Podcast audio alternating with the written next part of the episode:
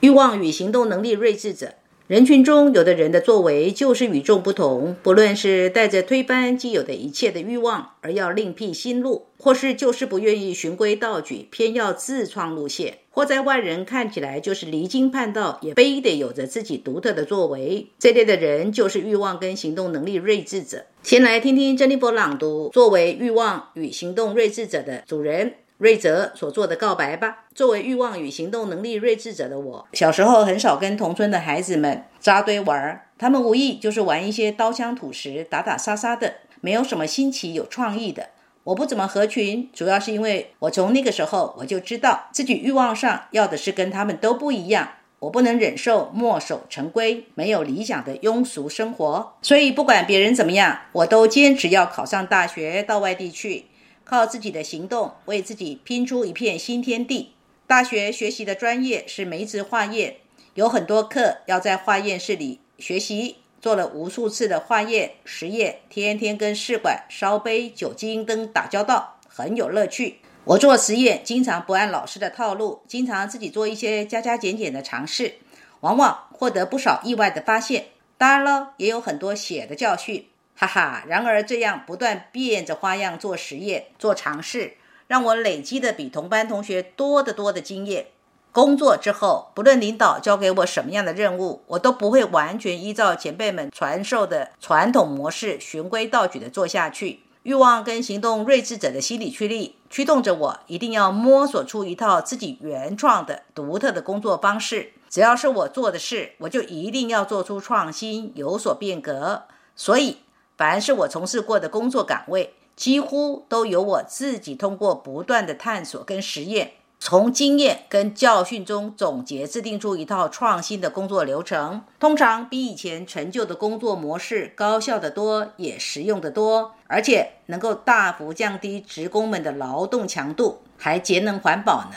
因此，我得到上级领导们对我的赏识跟提携。我也更积极热情地为整个集体的开拓创新而努力工作。作为欲望跟行动能力睿智者的我，在工作合作关系中，如果遇到脑袋僵化迂腐、面对问题固步自封、不懂变通的人，不论他是领导还是下属，也不管他是战略合作伙伴还是竞争对手，也不论男女老少，为了捍卫集体共同的利益，或为了推进工作的进展。或是为了争取团队员工应有的福利待遇，我都会去跟他们据理力争，力排众议，义无反顾。不管在哪里，欲望与行动能力睿智者的我，都是敢于说真话、敢于挑战权威的人。只要遇到不公平的人或不人道的事情，我就会被激怒，一定会采取严正抗议的行动。我认为，整个人类的发展就是要所有人联合起来，惩恶扬善，共同争取平等。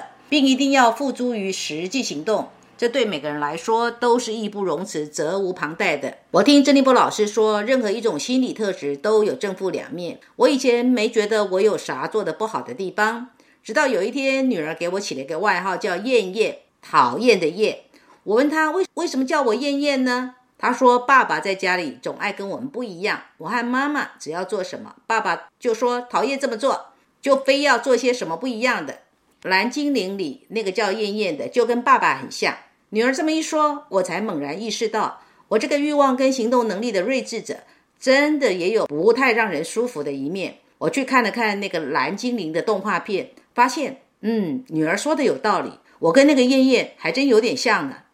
如今我已年过半百，回首自己工作生活所经历的风风雨雨，欲望与行动能力睿智者的我。很多事情因为敢于革新，着实让我收获了不少。但有些时候因为行动过激，吃过不少苦头。静心来想想，其实凡是存在的都有道理，每个人都有独特的一面，也都没啥不能包容的。很多时候的格格不入，或许是我欲望上过于偏激偏执了。如今我也学着时不时抽离出来，尽量客观的看看自己，看看别人。多听多看不同社会领域、不同社会阶层的人们发出的声音，接纳各种不同的做事方式，偏信则暗，兼听则明，尽量让自己为人处事客观公正一些，最好再稳重中庸一点，把创新改革的欲望适当的投入到工作发展的推进作为中，在事业中不断的突破创新，与时俱进。陈立波朗读完了。当内在欲望行之于外，叫做行动，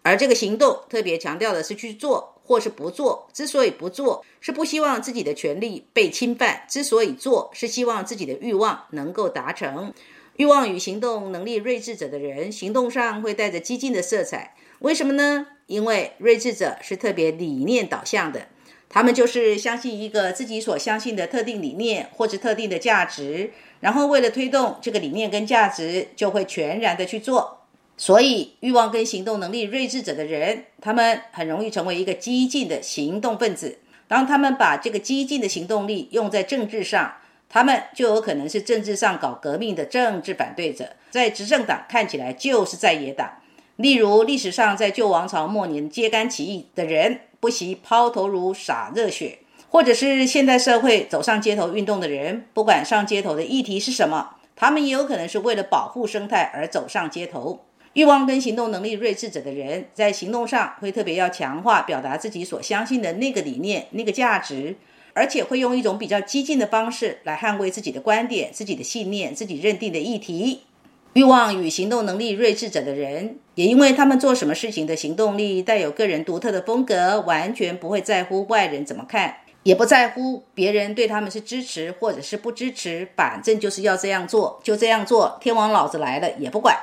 也许你会说，这跟欲望与行动能力争先者的人不是很像吗？其实，心理驱力上所要的核心是不一样的。欲望与行动能力争先者的人是为自己而做。他们是为了做自己所要的那个争先性，为了自己在竞争当中能够胜出而做。欲望与行动能力睿智者的人，他们是为了相信他们所相信的那个信念而做。当他们为了反对而反对，或者为了坚持做特立独行的作为，会相当的偏执自己的作为，才是代表社会的较高价值、较高目标、较高理想。会坚持自己的作为，才是社会正义。当然。他们所推动的观念、价值或者是信念的作为，也的确是超越时代性的观点。然而，有些时候的确是过于偏激了。比如，人群当中会呼吁森林保育的人，他们之所以呼吁森林保育，为了森林保育走上街头，他们不见得是为了个人的利益，而是为了让世人知道，森林保育这个观念是为了全人类，为了地球。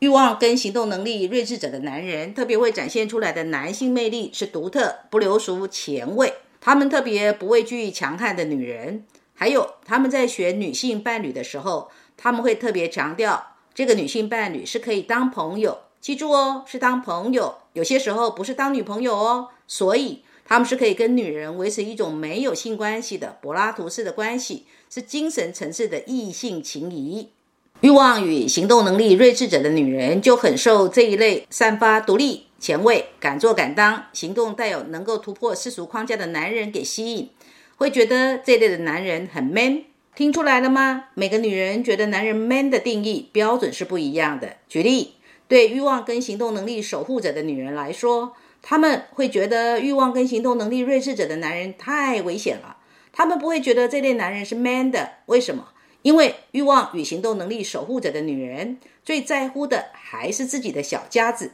还是最在乎男人能不能为家里带来居家的保护呢？他们才不要他们的男人走上街头搞抛头颅洒热血，当革命先烈去，或者是搞街头运动去。欲望跟行动能力睿智者的人，除非心理驱力有来自生活环境里的因素阻碍，不然是相对的可以认同同性恋或成为同性恋的比率相对高。为什么呢？因为欲望与行动能力也是身体的性能量的展现，而睿智者是一个跨越世俗樊篱的心理驱力，也就是说，情欲的对象不必然是异性。然而，千万不要一看到有人是欲望跟行动能力睿智者，就以为眼前这个人一定是同性恋哦，而是说一个身份上已经确定是同性恋者。而刚好又是欲望与行动能力睿智者，你就可以理解为什么这个人在情欲关系上是另类的选择。